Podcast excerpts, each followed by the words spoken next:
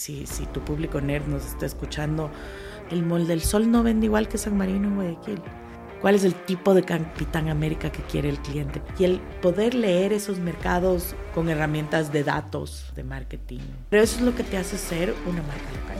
Si bien es un proceso industrial, es, es una mezcla de ciencia y arte. Mi papá, antes del 17 de marzo que nos encierren, hagan un prototipo de mascarilla. ¿Qué es lo que justifica la existencia actualmente de Pinto? Y el saber leer esas sutilezas son lo que te hacen que existas. ¿Crees que ese tipo de obligaciones que, que te ponen tus padres era algo bueno? Sí, en la vida tienes que aprender que hay cosas que no te gustan hacer. Un mundo sostenible requiere de industria local. Yo soy una persona que necesita resultados de corto plazo y creo que esa fe yo no la tengo. Evidentemente no seguimos haciendo lo que se hacía hace 110 años. Qué difícil pregunta. Antes de iniciar el episodio de hoy, quiero pedirles un favor gigante. Si les gusta lo que estamos haciendo, las entrevistas que estamos realizando, eh, a los invitados con los cuales estamos conversando, y si aún no se han suscrito, quiero pedirles de favor que se suscriban, que le den eh, suscribirse a este canal. Y bueno, muchísimas gracias, de verdad, eso nos ayuda mucho más de lo que se imaginan. Les agradezco un montón y bueno, vamos a ver el episodio de hoy. Hola Carla, ¿cómo estás? Hola Javier, muchísimas gracias por la invitación. Chévere a ti, muchas gracias por darte este tiempo, por venir acá. Y bueno, comencemos. Una de las tradiciones con las que estoy comenzando este podcast es, y para tratar de conocer mejor a la persona, es tratar de, de, que nos cuente cuál es su contexto. ¿Cómo es, ¿Cuál es la historia tuya? ¿Qué es lo que te pasó tal vez cuando eras pequeña que ha llegado a hacer de ti la persona que eres hoy?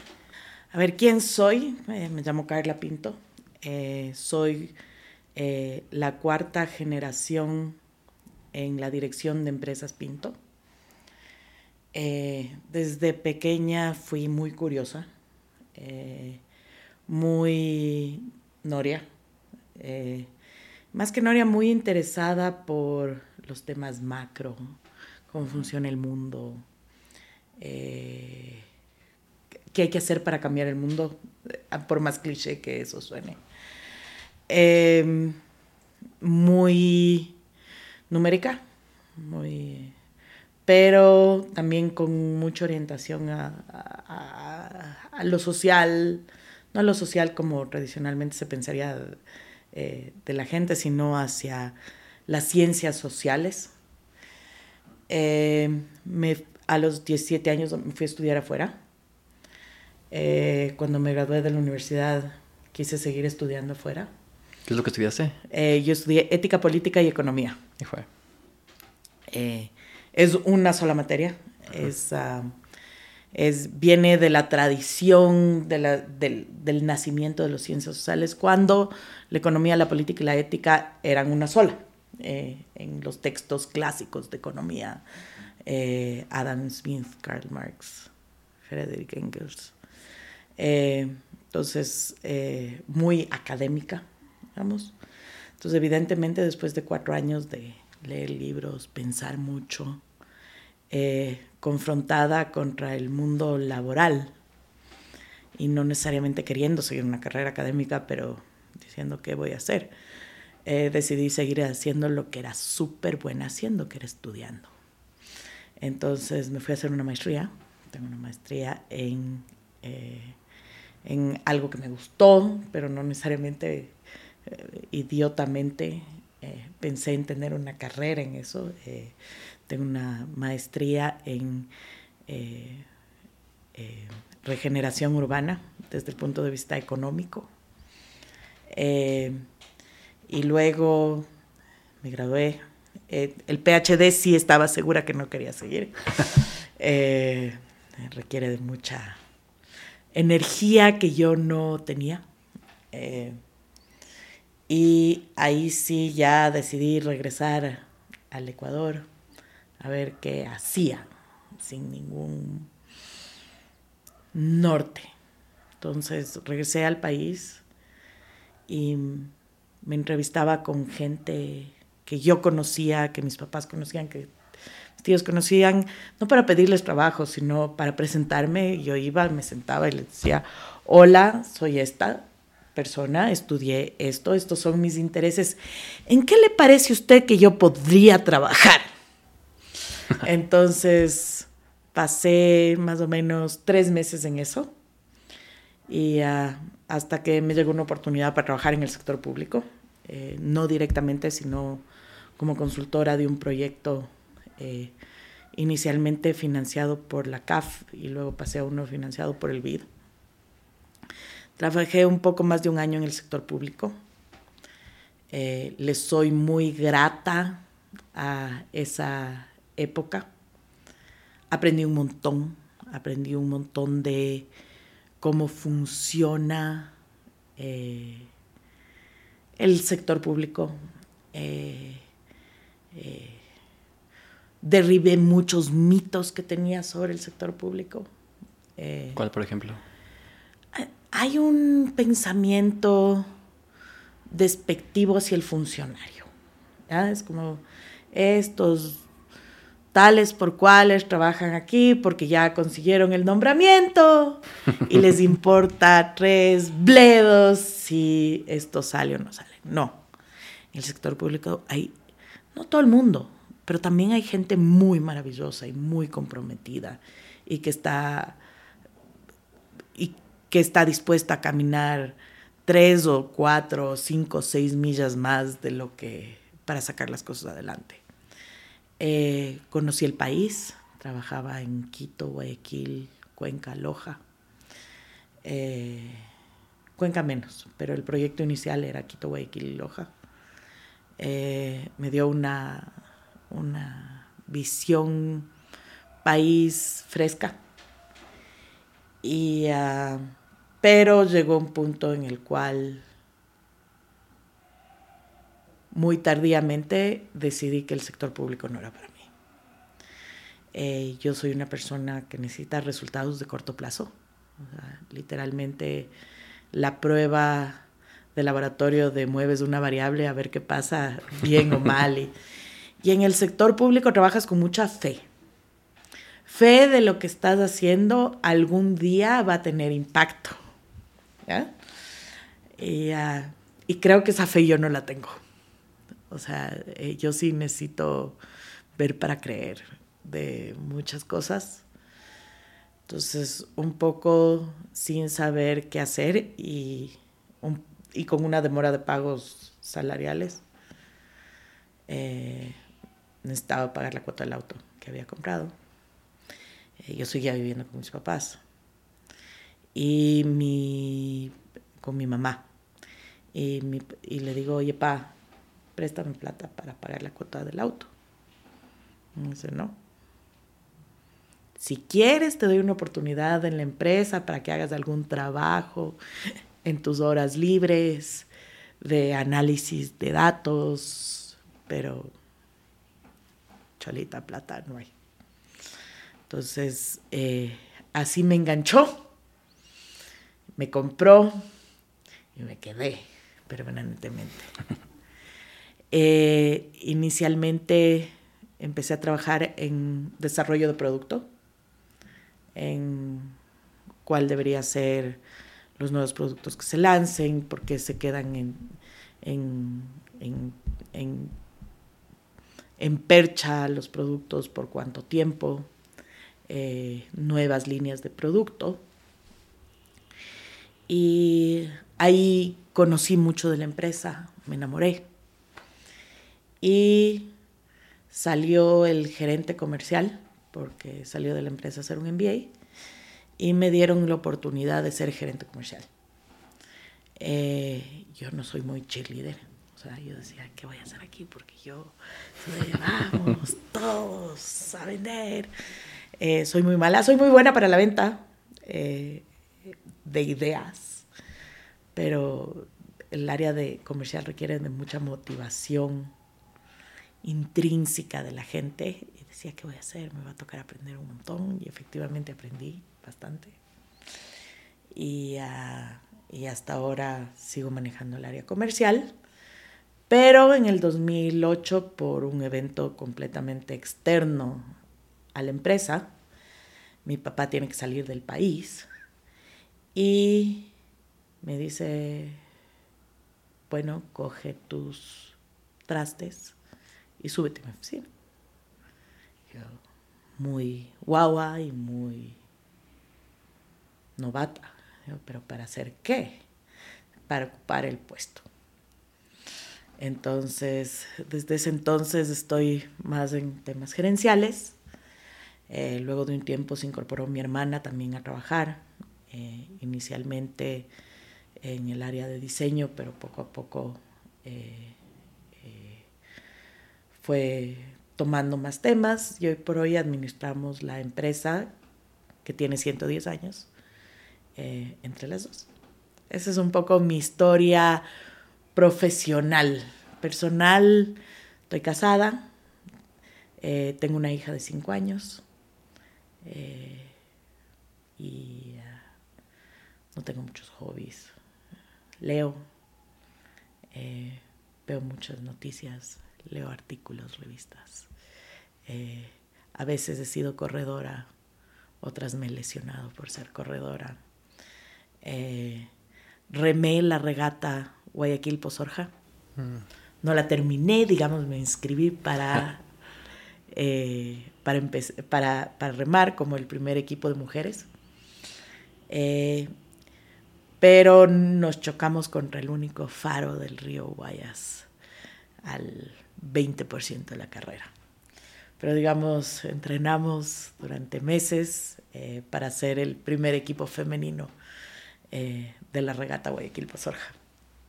Quiero robarles 30 segundos de su tiempo con dos cosas. En primer lugar, quería agradecerles por estar escuchando este podcast y más aún las ideas de nuestros invitados. Y en segundo lugar, quería pedirles un favor gigante y es que significaría un montón para mí y para este podcast sobre todo si pudiesen en cualquier plataforma en la que nos estén escuchando suscribirse y darle like a este episodio. Muchísimas gracias y bueno, volvamos a escuchar a nuestro invitado. Con frecuencia he escuchado que dicen que el viaje es mucho mejor que el destino. Y en este caso creo que una de, es el hacer esta, esta regata, creo que fue, es una, un buen ejemplo de ello. Totalmente. O sea, primero no sé si hubiera llegado hasta el destino. Es una carrera muy salvaje. Eh, son, creo que son más de 100 millas náuticas. Eh, que me reclutaron de una manera muy extraña para hacer y yo como tengo el sí flojo, dije que sí. Eh, me conozco el sistema fluvial de Guayaquil muy íntimamente. Eh, el, conocí Guayaquil, conocí el sur de Guayaquil muy bien. Eh, es, es, es gracioso porque el remo es un deporte que es muy aniñado en el primer mundo. Es muy de élite, es muy los barcos de fibra de vidrio son perfectos, los deportistas son perfectos, eh, las casas de remo son perfectas y aquí entrenábamos en el club de remo era una salida al río justo al lado de la planta de la Universal al sur de Guayaquil eh, en unas yolas hecho pedazos.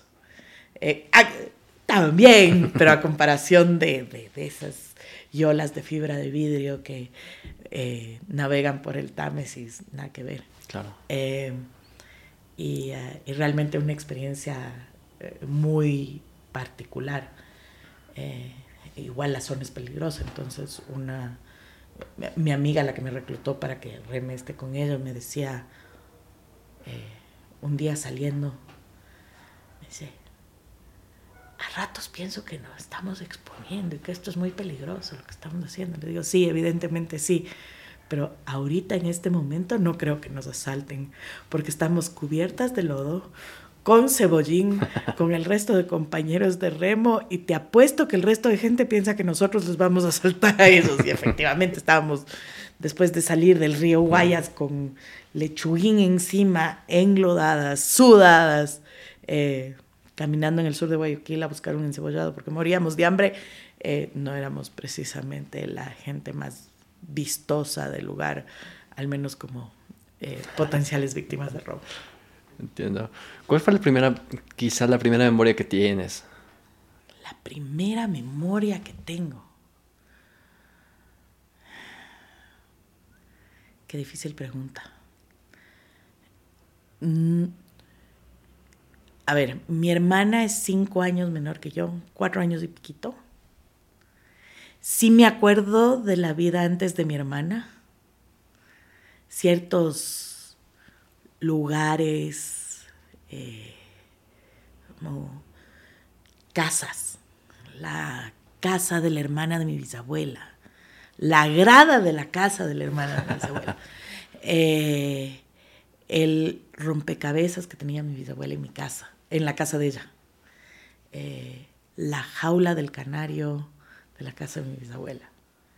Eh, pero digamos, desde, desde la existencia de mi hermana la tengo bien clarita. Eh, el resto yo diría que son imágenes, sabores, olores, sonidos, pero nada, nada que te pueda explicar. A partir del nacimiento de mi hermana, digamos, eh, nació mi hermana y nació mi conciencia, eh, la conciencia de, la existencia. Interesante. Esto te pregunto porque cuando mencionaste la parte de que eras nerd, me acuerdo cuando yo era pequeño y tenía, sí, se puede decir que igual era algo, algo nerd, pero hubo un momento en el que dejé de, o sea, en la clase de matemática la chica que me gustaba decía que no le gustaban las, las personas que eran nerd. Y comencé a resolver todo el problema de mate completo, bien, y la, la respuesta me equivocaba. A propósito. Sí. Algo que no sé, ahora que lo veo, era como que, ¿por qué hiciste eso? No tiene sentido. Por, por, por, ser humano, o sea, es, no, no, existimos en un vacío.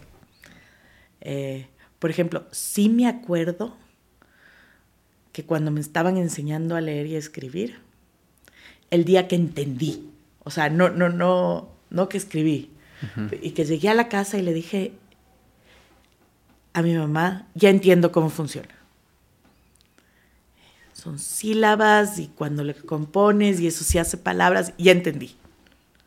Eh, y, esa memoria la tengo, digamos, bien clara. Pero es, digamos, es post el nacimiento de mi hermana. Eh, el,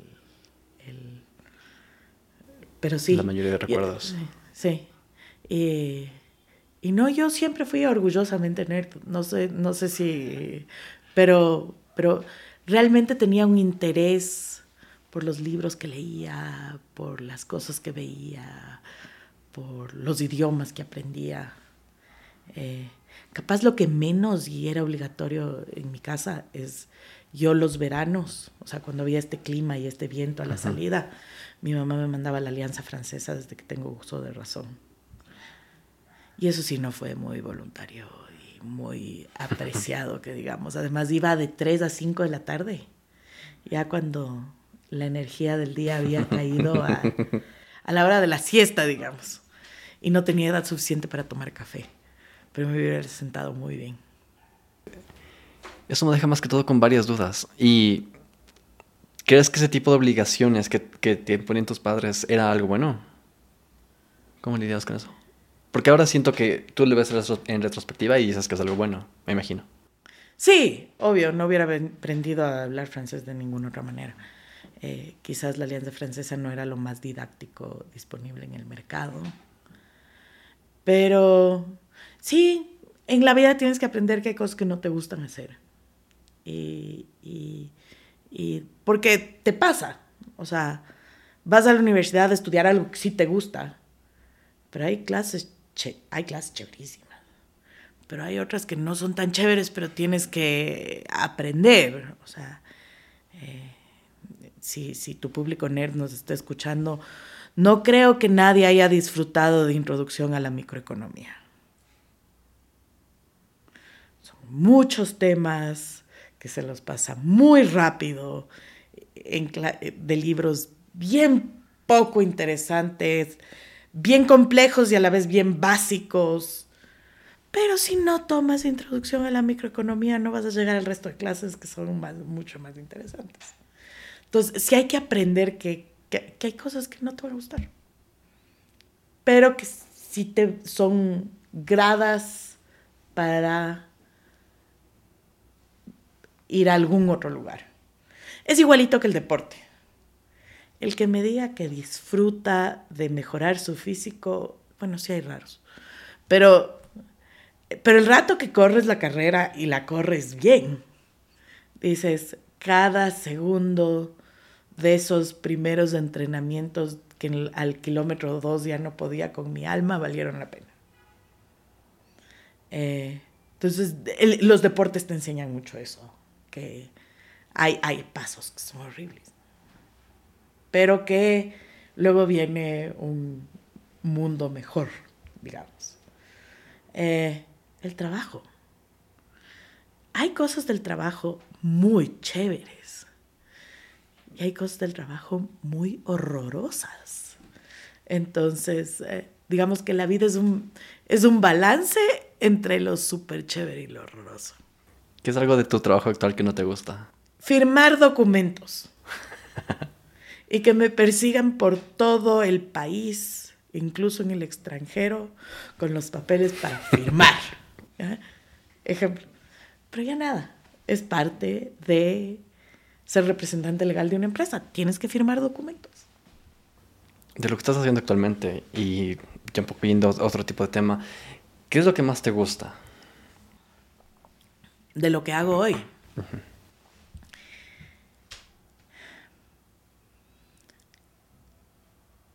El poder proyectar. Y no necesariamente hacia el futuro. Y no necesariamente desde una manera súper técnica de decir, a ver, vamos a hacer el presupuesto de ventas de que a cinco años, eh, eh, eh, con un crecimiento X por año. No, eso es ya, digamos, la segunda parte. La, la, que realmente te tienes a, a ver, ¿cuál es la razón de nuestra existencia? ¿Por qué existimos? Y cómo justifica, digamos, es, es, es más existencial que el, que el empresario promedio, pero el, ¿por qué existes? ¿Qué haces bien? ¿Lo que haces bien hoy se va a vender mañana? ¿Sí o no? Y es decir, a ver, nosotros podemos seguir existiendo y existiendo bien, porque existir es, en el términos de una empresa, es dar resultados positivos financieros. Es, pero si lo que haces, de cómo va el mundo, de cómo van cambiando las cosas, si lo que haces tiene sentido y tiene sentido para proyectar a futuro. En una empresa que tiene 110 años, evidentemente no seguimos haciendo lo que se hacía hace 110 años. Eh, la historia de lo que se hizo hace 110 años fue una consecuencia no deseada de una decisión tomada, porque mi bisabuelo y sus dos hermanos les sacan del colegio porque expulsan a los jesuitas y ellos estaban en un colegio religioso, se encuentran con un inglés que iba, iba a montar una planta hidroeléctrica en Iquitos, en el Perú, en, el Amazonas, y les recluta para ir a trabajar con él. Se van desde Otavalo hasta Iquitos, viven ahí, montan la planta hidroeléctrica, les dan su plata de haber trabajado ahí durante tres años, se regresan a Otavalo y dicen, hagamos lo mismo. Es un buen negocio, hagamos lo mismo.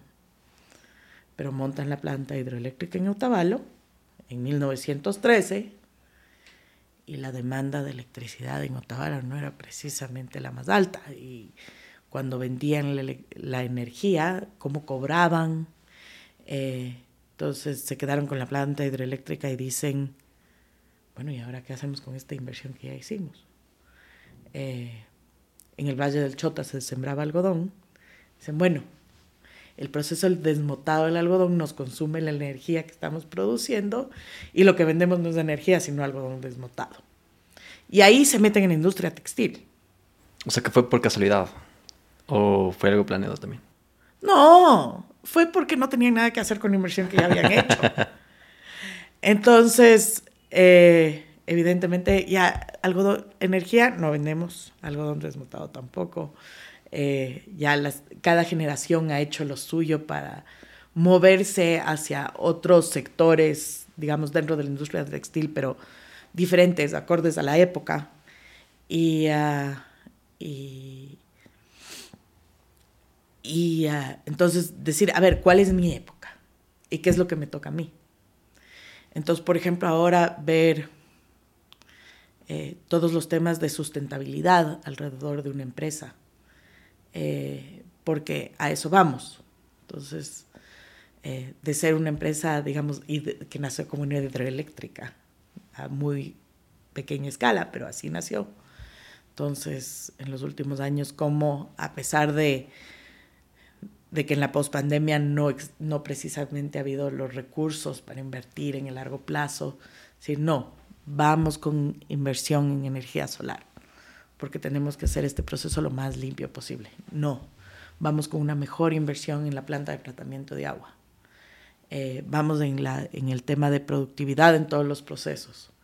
Eh, vamos cerrando círculos. Eh, y, el tema de sustentabilidad es una de las razones por la cual la, empresa sigue existiendo. Porque yo creo que si el mundo sí va, va hacia allá, y un mundo sostenible requiere de industria local. Y no de industria local necesariamente protegida, eh, industria local competitiva contra las importaciones, pero que realmente le dé al consumidor local, con conocimiento local, eh, lo que quiere de la mejor forma posible. Y el de la mejor forma posible es eh, con la emisión, eh, ahorita estamos en proceso de medición de la huella de carbono, entonces con el menor impacto posible, al menor costo posible, eh, con la mejor rentabilidad posible. Y, y, esas son cosas que realmente te motivan porque, digamos, justifican tu, tu existencia dentro de un mundo más macro. ¿Qué es lo que justifica la existencia actualmente de Pinto? Eh, a ver, como te decía, la industria local es importante. Eh, nosotros hacemos unos muy buenos productos, muy competitivos. No todos, pero tenemos ciertas referencias que realmente son triple A y el mercado lo reconoce como tal porque eso medimos contra demanda, ¿no? Y, y, la idea es dar al público local productos dentro de la línea de vestir básica, sustentable, eh, de proyección de mediano plazo, eh, porque sí, lo que hacemos es moda, porque todos estamos metidos en el negocio de la moda y, y, y hay sutilezas de moda que sí se expresan en nuestros productos, o sea, por ejemplo, en el, en, el tema de hombres, el, el, ancho de una camiseta ha ido variando, el ancho y el largo es algo que ha ido variando eh, de, de, de, que el público te acepte, ¿no? Entonces, cuando en los años 90 eran unas camisetas bien holgadas, luego eh, pusieron en dieta a todos los hombres porque se les fue apretando y... Uh, y ahora está de nuevo de moda la camiseta mucho más ancha, pero es súper moda, entonces tienes que medir hasta qué punto tu público te acepta eso, pero siempre con productos eh, que si bien son moda, que la gente las pueda tener en su closet idealmente durante años. No es un producto desechable. Eh, entonces, cuando vienen todas las cadenas internacionales con su propuesta de bajo precio, moda rápida, da, primero agradece su presencia, porque te obliga a mejorar tus estándares brutalmente. Eh, pero al mismo tiempo dices, ¿qué me diferencio yo con ellos? Lo mío no es desechable. Y todas las inversiones que hemos estado haciendo es para que no sea desechable. Eh, y muchas son inversiones que se ven y otras que no son tan visibles, pero se van a ver en un mediano plazo. Por ejemplo, la última inversión que hicimos fue en, en tecnología de encogimiento de tela. El algodón se, se encoge, es parte de su, de su naturaleza eh, en todas las marcas. Pero hay procesos que se puede hacer para que la gente pueda seguir teniendo eh, la camiseta del tamaño la que la compró o dentro de un estándar de entonces eh, compramos invertimos en una máquina que en el proceso de tela nosotros hacemos de la tela en adelante. Nosotros compramos hilo hacemos tela la terminamos cortamos vamos a confección distribuimos y vendemos. Entonces que esa tela con la que nosotros hacemos el 90% de nuestro portafolio de productos tenga una terminación de la más alta calidad posible. Hablando de calidad, el proceso que tienen ustedes es una integración vertical bastante extenso. Creo que lo único que ustedes no hacen es capaz de fabricar el algodón, me imagino. Verás, cuando yo empecé a trabajar en Pinto en el año 2006, hacíamos el hilo. Comprábamos algodón, hacíamos el hilo y de ahí la tela. El, eh, hoy por hoy el proceso de hilatura lo, lo eliminamos básicamente porque toda la renovación tecnológica en nuestro tamaño no, no era rentable porque aquí tenemos renombre, pero a nivel mundial somos una fabriquita chiquitita. Entonces, toda la maquinaria de renovación era para volúmenes de 100 veces lo que hacíamos nosotros. Entonces, no tenía sentido. Y el, y el hilo es un commodity bastante mundial y transado. Y entonces eh, ahora hacemos del hilo para adelante. Es muy raro tener empresas como la nuestra. Eh, generalmente están divididas. Incluso las marcas que sí lo hacen, por ejemplo, Benetton tiene aún Benetton en Italia tiene un modelo medio parecido, porque digamos se asocia con cooperativas, pero es están bastante integrados eh, y si tú ves muchos de sus productos que son hechos en Italia, eh, son parte de ese encadenamiento controlado, digamos. Eh, no están bajo la misma razón social, nosotros sí. Y es, y, es incluso si es que le quitas la parte del retail, el área textil y el área de confecciones son dos mundos divorciados, ¿eh? Eh, al, como, como sectores. Eh, es, para alguien externo es súper difícil decir, pero si son lo mismo, no. Hay el mundo que hace la tela y el mundo que hace las prendas. Y, y son muy diferentes incluso a nivel conceptual. El mundo textil, que es el de la tela, requiere de inversiones de capital grandes eh, baja mano de obra, muy dependiente del costo de la energía, más allá de la materia prima, mucha maquinaria pesada. Eh, y es un mundo muy masculino. El área de confecciones, que es cuando ya la tela se convierte en prenda, es de inversiones de capital chiquitos, muchísima mano de obra, eh, muy femenino una mano de obra tradicionalmente femenina. Eh, y, eh, y en el sector, si bien hay unas macroempresas, hay mucha microempresa de tú con 10 mil dólares puedes montar un taller de confección.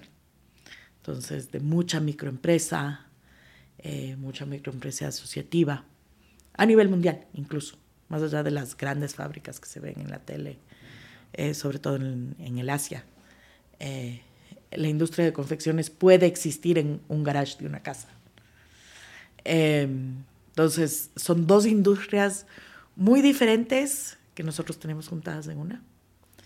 Eh, incluso hoy por hoy en el mismo, en el mismo eh, lugar físico. Y de ahí está la parte del retail, que generalmente también está separado de la manufactura. Eh, hasta el año 2010 quizás. Incluso en Pinto estaba separado, el taller estaba en el centro de Otavalo.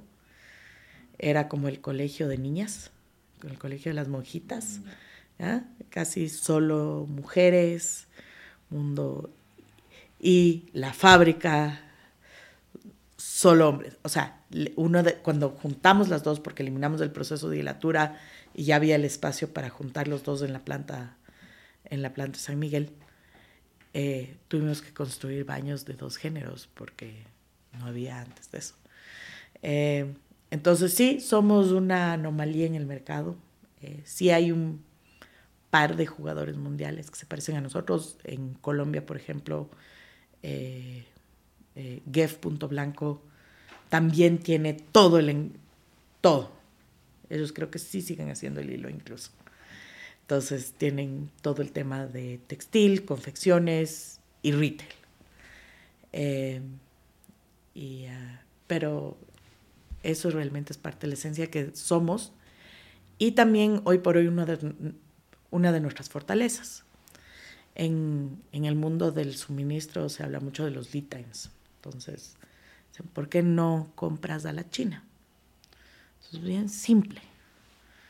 Porque yo testeo mis productos. Entonces, yo, no yo, mi equipo de desarrollo, eh, tiene propone productos. Eh, esos productos eh, se, testean en 10 tiendas de las 40 que tenemos. Si el público las acepta, ponemos una reorden más grande para distribuir a todas las tiendas y las seguimos reponiendo hasta que el público decide que de eso ya no quiere más. Eh, eso lo puedo hacer porque la fábrica está en Otavalo y me toma 15 días hacer esa reorden. Si yo trabajaría con el Asia, toma 180 días.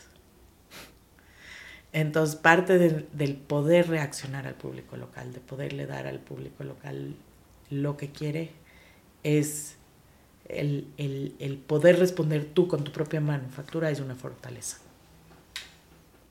Una de las cosas que, no sé, a mí me encanta y creo que se nota en de la camiseta es la calidad que ha sido puedo decirle mantenerla, pero también creo que es complicado el tema, todo el tema que tiene que ver con el tema de, colores que se me viene a la, mente, cuando estaba usando esto. Porque una vez compré un pinto y una camiseta azul la compré con este tono azul. La siguiente era un tono un poquito más oscuro.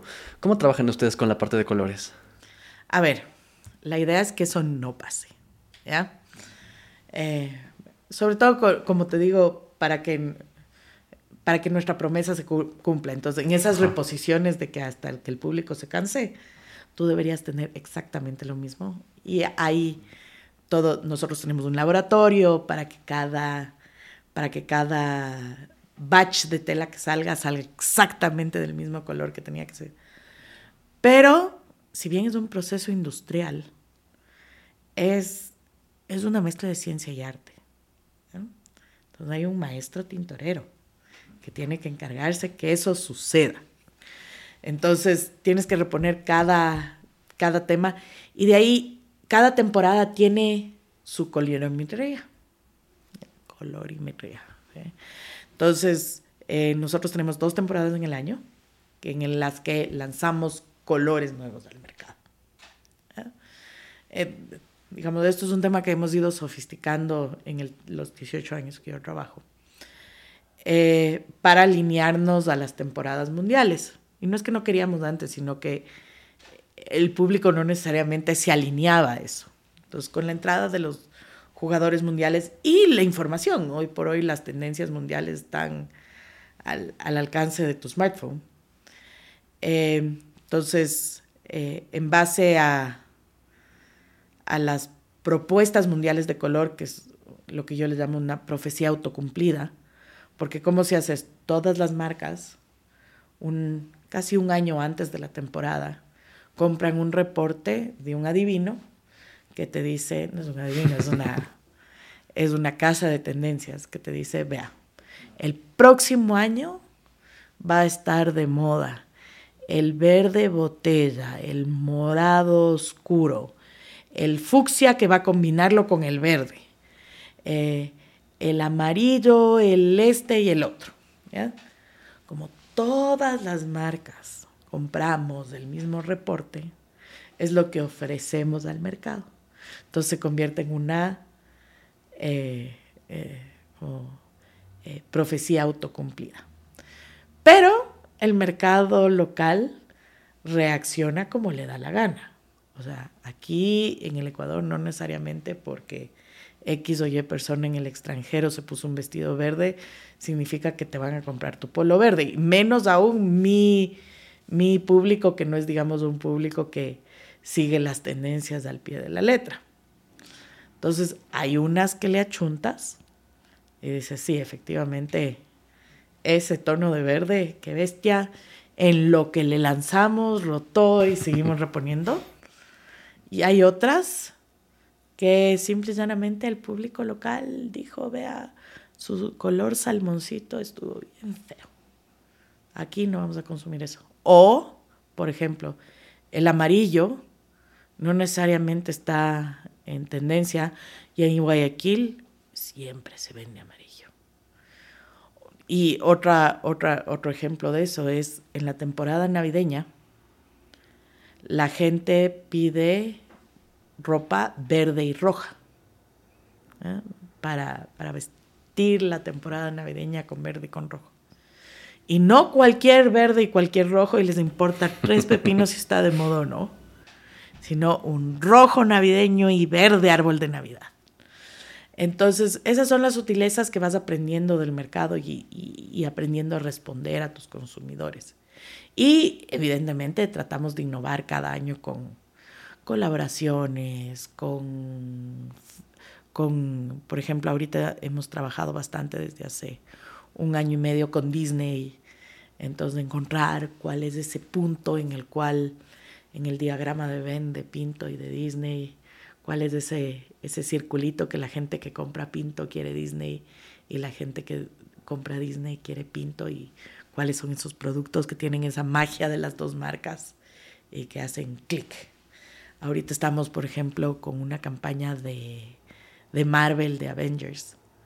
Y ah, cuáles son esos, cuál es el tipo de Capitán América que quiere el cliente Pinto. Entonces, eh, son cosas que se van aprendiendo y aprendes con la reacción del mercado. Lo que mencionaste me deja con más que una inquietud de, bueno, sí, es una inquietud que siempre le he tenido. Y creo que siempre, en el ejemplo que pusiste, en el caso de Guayaquil, las diferencias también se dan entre zonas, también se dan en Ecuador. Por ejemplo, no creo que sea lo mismo vender un amarillo aquí en Quito que, bueno, más que todo, mi idea es, creo que existe cierto tipo de cambios en cómo la gente se viste en la costa y en la sierra. En la costa creo que se ven un poco más colores más vivos incluso. Las tiendas que venden, los colores que venden ustedes son distintos por costa y sierra. Totalmente. Cada cada local tiene sus sutilezas. Y, eso es, volviendo a la pregunta de cuál es tu, tu razón de existir. Y el saber leer esas sutilezas son lo que te hacen que existas. Entonces, el molde del sol no vende igual que San Marino en Guayaquil. No es solo costa versus sierra, no. Incluso en Guayaquil hay public, o sea, se vende diferente en cada, y uno tiene que darle al local lo que vende. Y evidentemente hay bestsellers que no importa dónde le pongas, se vende. ¿Cuál es el producto más vendido? No sé si lo puedes comentar. Ah, claro, no, no, hay... El producto más vendido, si le bajas de, digamos, de... de si, si, es que me dices cuál es el producto más vendido en general, las camisetas de hombre. Pero si tú le bajas y me dices, no, no, no, no, realmente el SKU más vendido es el BBD Rib de hombre en blanco en talla medio.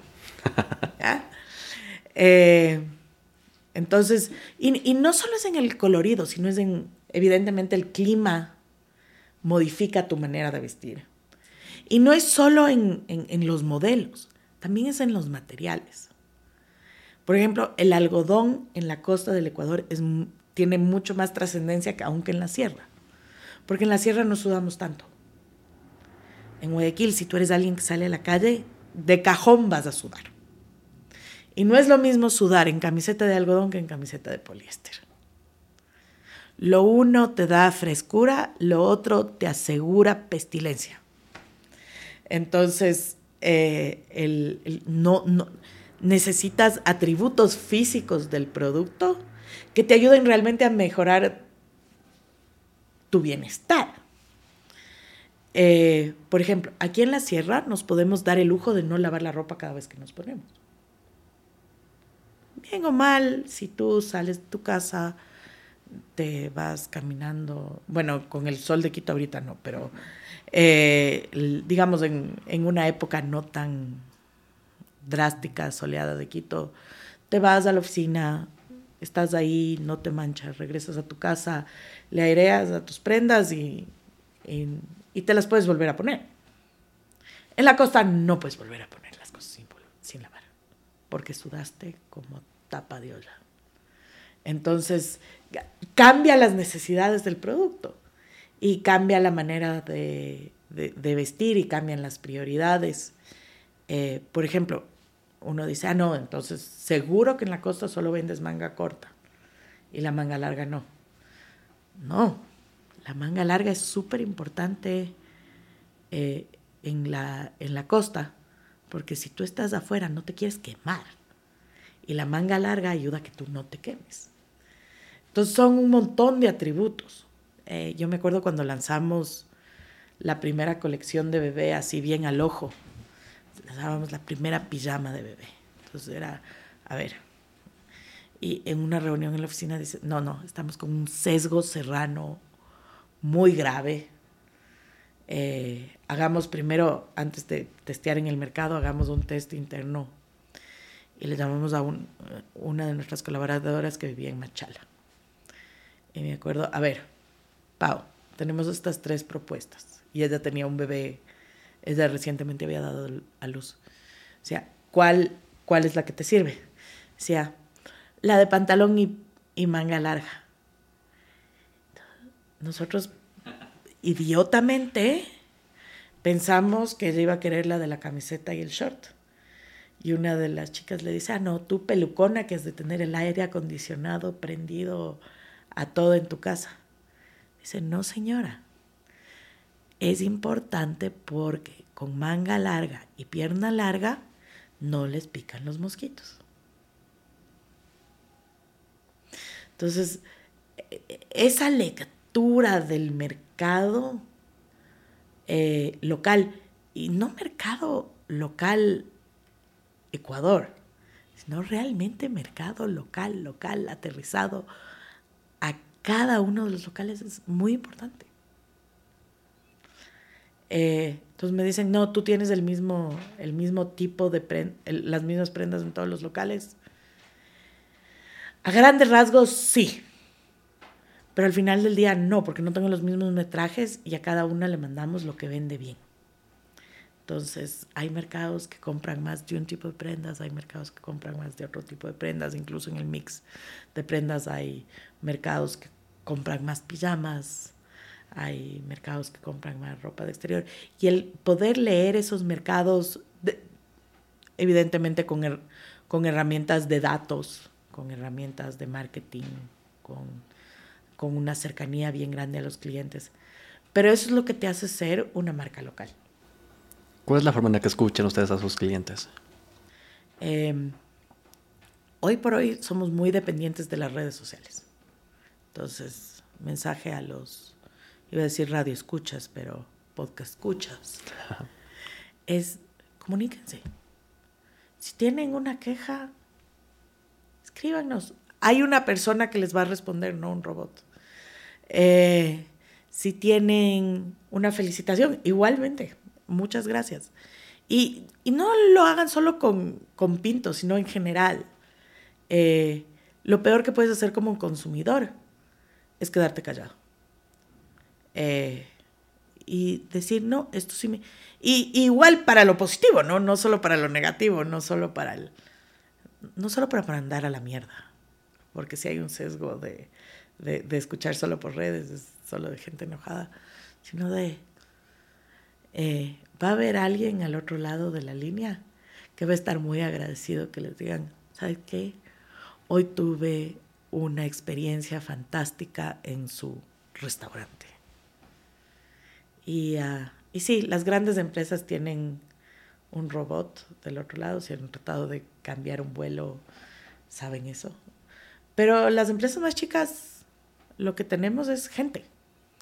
Y gente que lo va a leer y gente que lo va a responder. Entonces, eh, mi mensaje a la comunidad es, comuníquense con su marca local para decirle lo contento o descontento que está. ¿Alguna vez utilizando algún tipo de producto de servicio o en algún restaurante te ha tocado hacer eso? ¿Comunicarte porque no estabas feliz? Ah, yo soy el peor cliente del mundo. Yo, yo me, yo me sobrecomunico. Ah, pero originalmente esto es algo que, que, me, que nos enseñó un, un amigo eh, muy querido. Eh, esos son de Guayaquil, del marido de la que me reclutó a remar la regata Guayaquil-Posorja. Y, ah, y él es un marquetero que a mí me ha enseñado mucho. Y nos fuimos a comer en un restaurante y en la cuenta, esto ya es hace bastantes años, pero en la cuenta había, había un, una, una tarjeta eh, que dice qué tal estuvo el servicio. Y la típica que uno dice, no, qué presa esas cosas. dice, no, yo estoy construyendo Dharma. Si yo quiero que esto me llenen a mí, yo tengo que llenar para el resto. Entonces, sí, pero lo chévere no es, no, es eh, comunicarte únicamente cuando, cuando te ha ido mal, sino también a nosotros, por ejemplo, nos hace súper felices cuando nos mandan mensajes conocidos y desconocidos que nos dicen, hoy fui al local de la escala. Me atendió una chica de pelo negro largo a las 3 de la tarde y realmente gracias a su servicio estuvo fantástico. Y, y eso nos ayuda también a replicar esa experiencia para otros clientes. Mm, increíble. Eso es algo que muy pocas veces siento que, no sé, creo que las personas con mucha frecuencia no tratan de solicitar a sus clientes que se comuniquen con ellos, pero creo que es importante, es necesario. De lo contrario, ¿cómo vas a saber? El, eh, justo veía tu libro que decía, todo el mundo, es un libro que se llama Todo el mundo miente. Y es como en las encuestas, y eso lo podemos ver con los resultados políticos. La gente cuando está en un focus, en una encuesta, no necesariamente dice la verdad, sino lo que él percibe que debería ser la respuesta. y, ah, si, y si eso contrastas con las búsquedas de ciertas preguntas eh, en línea, ves que no necesariamente es coherente lo uno con lo otro. Eh, entonces, lo mismo, lo mismo va para nosotros eh, que nos cuenten sobre su experiencia en vivo, no una experiencia ficticia cuando vas a un focus y te dicen, vea, le gusta esto o esto. Y, por eso nosotros testeamos nuestros productos en vivo, no, no en focus groups, porque tú no sabes, sino realmente en el mercado, testeo, lanzado a las 10 tiendas. Si lo compraron, lo hacemos para todas. Y eso es escuchar al cliente. Eh, si no les gustó, mediocremente les gustó, mejor liquidamos de una buena vez. Y les damos solo lo que realmente compraron. ¿Cuáles son esas 10 tiendas? Eh, depende. No es... Ah, entonces, si es que es una camiseta manga larga, se te está en unas y luego en otras. Pero es bastante aleatorio. Y bueno, cambiando un poco de tema. Porque de nuevo estás sesgando a que todo el país dependa de las ventas de 10 locales tuyos. Entonces, para que sea justo tiene que ser aleatorio. Necesariamente, tienes toda la razón. Y bueno, y justo uno de los temas que, que también conversar contigo, y justo esto es una de las cosas que estábamos conversando antes de comenzar a grabar, es ¿qué se siente dirigir, dirigir una empresa familiar? Me comentabas que es que el peso obviamente es increíble. ¿Cómo, a ver, lo definirías tú? El, yo no puedo decirte qué se siente una empresa familiar porque creo que depende mucho en qué etapa de la vida de la empresa está. Entonces, eh, yo soy cuarta generación. Yo, yo, te puedo dar mi experiencia de ser cuarta generación. Porque no creo que es lo mismo una empresa que tiene 15 años que una que tiene 110. Ya cuando, cuando, cuando es 110 ya, ya hablas no, no, no en palabras, sino en físico de una empresa que tiene un legado importante. Y es un legado no solo de, digamos, no, no, es solo intrínseco a la empresa y, y, no es solo con los colaboradores de la empresa, sino es un mensaje que trasciende tu propia empresa, eh, que, que es un mensaje de país, de decir, a ver, si yo si yo soy responsable por una empresa que nació en 1913, sí se puede hacer cosas de largo plazo en este país, a pesar de que parece que no. Entonces, sí se puede, es un camino muy duro, pero sí se puede. Y sí se puede emplear a generaciones de empleados, eh, sí se puede ver como el entorno que uno emplea cambia, si se puede mantener buenas relaciones con los vecinos eh, ah, y, y, sí se puede ver que el país en el cual invirtieron mi bisabuelo en 1913 es un país muy diferente al del 2023. Y creería que diferente para bien. Y en muchos temas hemos evolucionado mucho. Porque todos los días parece que nos vamos al carajo como sociedad ecuatoriana.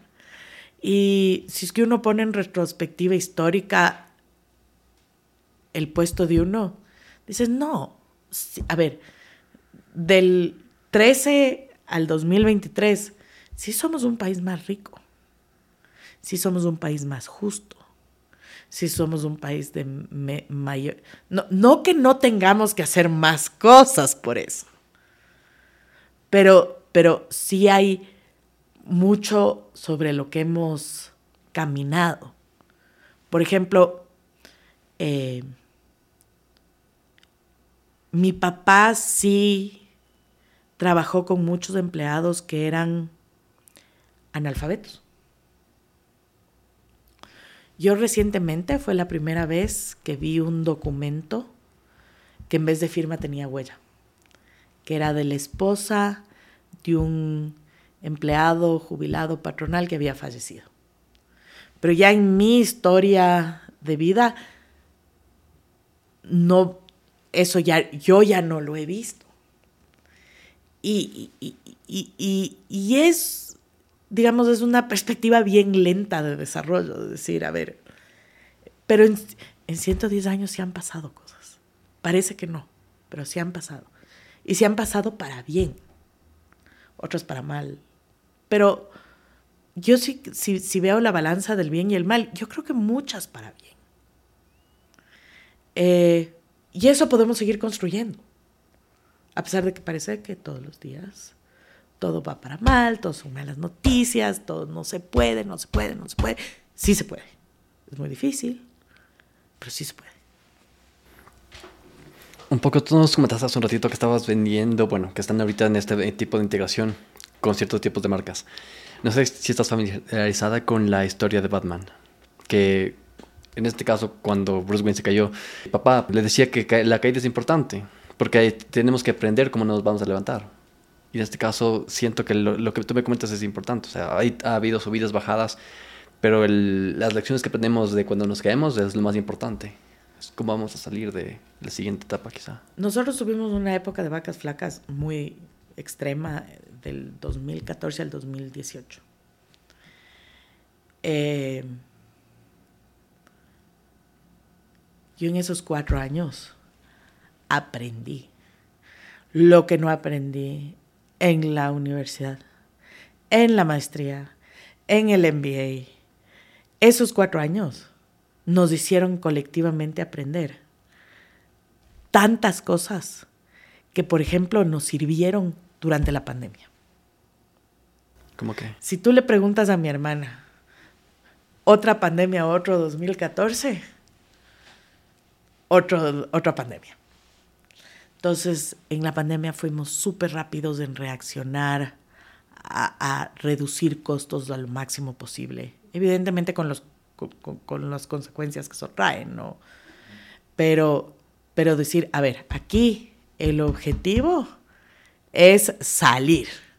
No sabemos cuán,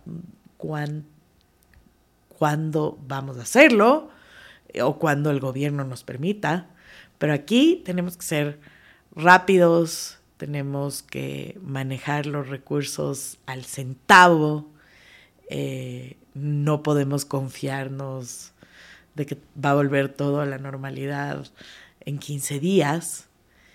Eh, y, y, ahí sí, por ejemplo, ha sido un privilegio trabajar con mi papá que tiene muchísima visión. Y incluso antes del 17 de marzo que nos encierren, dijo, hagan un prototipo de mascarilla. Y aquí en confianza, y eso se lo he dicho, lo primero que pensé yo es, ¿qué sabemos nosotros de hacer mascarillas? Nosotros sabemos de hacer camisetas, calzoncillos, pijamas.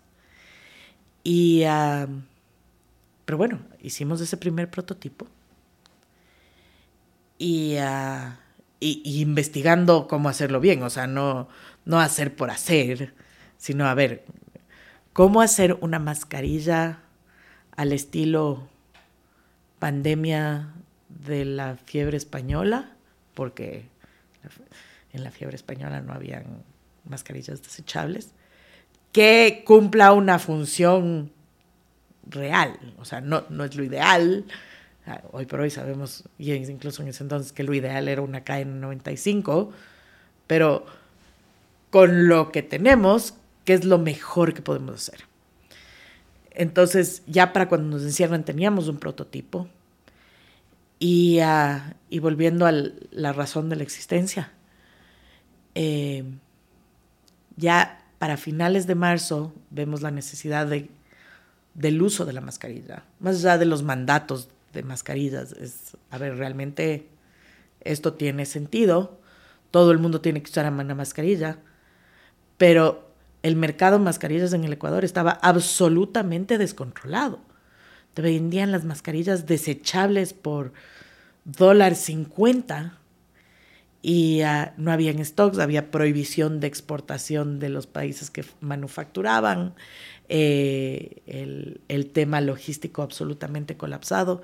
Fue, a ver, vamos a hacer esto y lo vamos a distribuir con el margen mínimo posible que, que permita que la rueda siga circulando, porque no, no era regalo, o sea, era negocio, pero al menor precio posible para poder llegar a la mayor cantidad de gente posible con nuestro producto.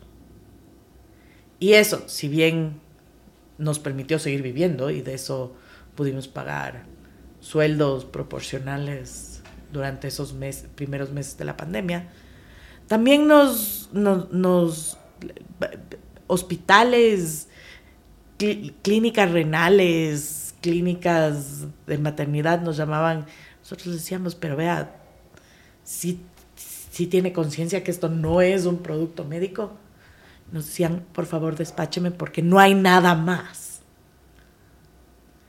Eh, entonces, sí cumples una función. Y, y, ahí también sale el lado horrible del, del empresariado, porque si yo contara la cantidad de llamadas que tuve que me decían, te compro el stock completo, pero no dañes de los precios altos que tenemos hoy en el país. como que, no. A eso lo vamos a vender. No, no, no, pero yo te pago un dólar más con mascarilla para poder seguir manteniendo los precios altos. Este, no me interesa. Yo voy a vender al consumidor final voy a llegar casa por casa y voy a vender al precio que, a un precio infinitamente más bajo del que se estaba comercializando. ¿Pero qué me hicieron en esa época? Porque teniendo, usted, ustedes tienen la, la cadena de distribución, ustedes tienen la parte de manufactura, pero había restricciones para trabajar. ¿Cómo hicieron? Ah, no, pues con milagros.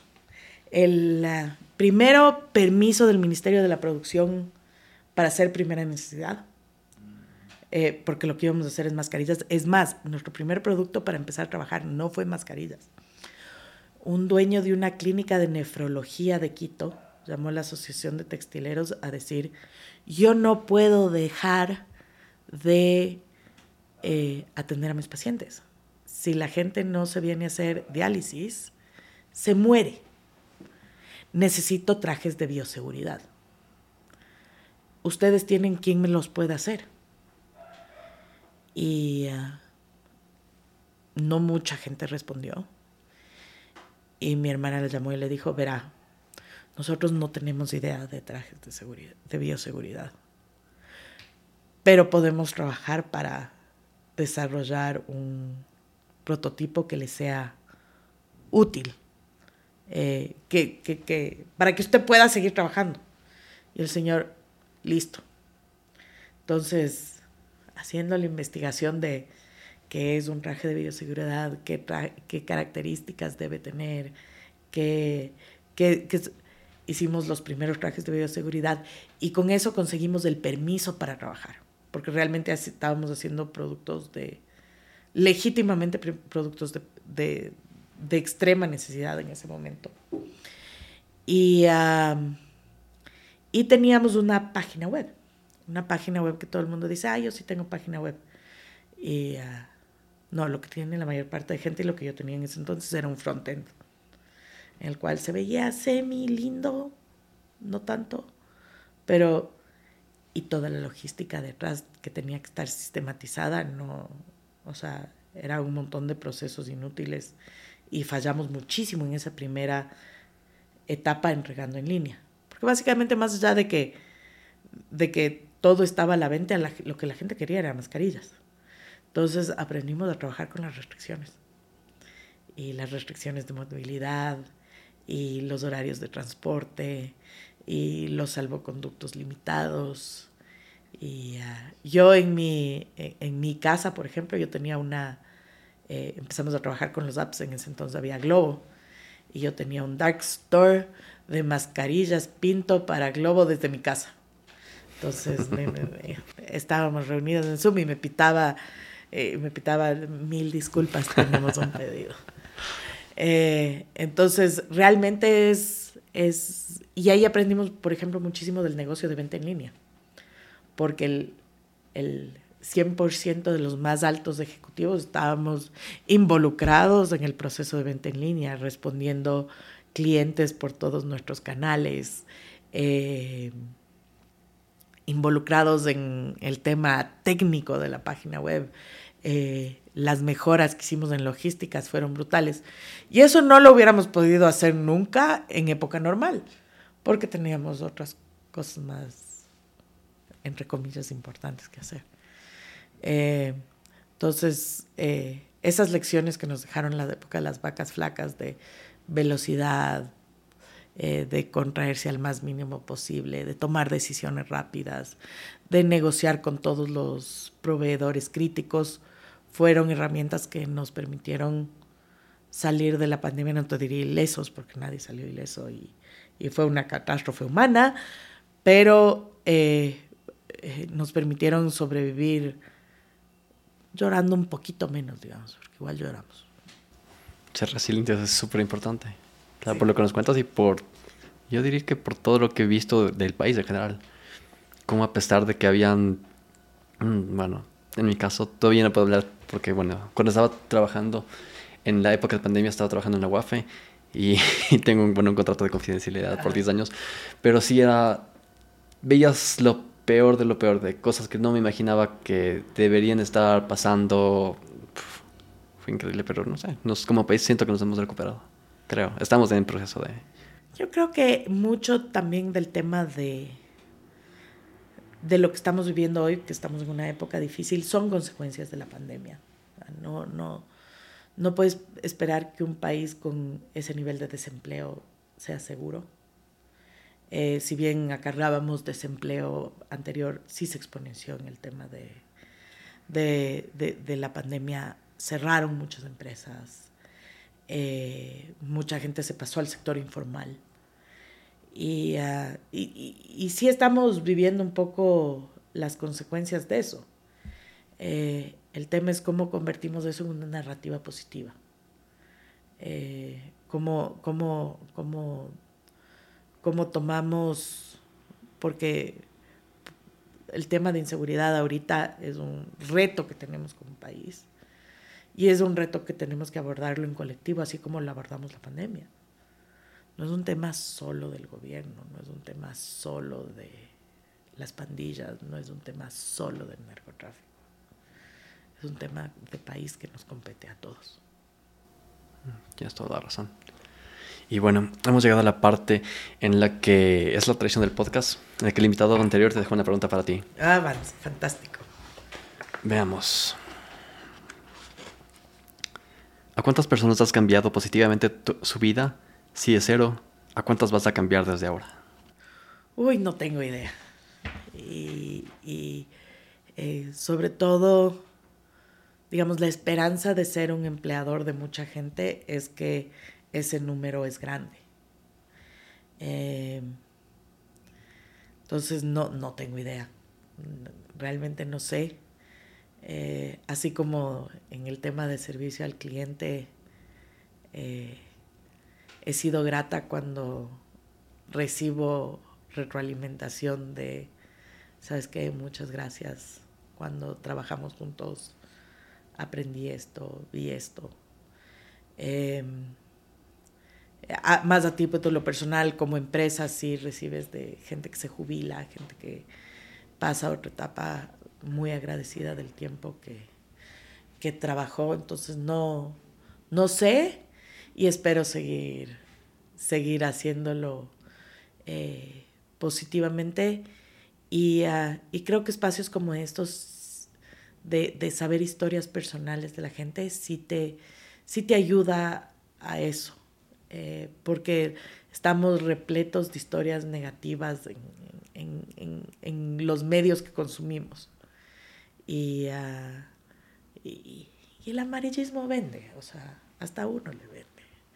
Quiere saber esa historia, lo malo que pasó. Eh, pero las historias positivas también venden y, y, y, quizás son las más importantes de contar. Totalmente. Es una conversación que justo la, tenía con varios, la he tenido ya con varios invitados, en la que conversamos justamente de eso. Porque es, lo que te vende aquí es política, no farándula, principalmente, creo yo. Crónica Roja. Sí.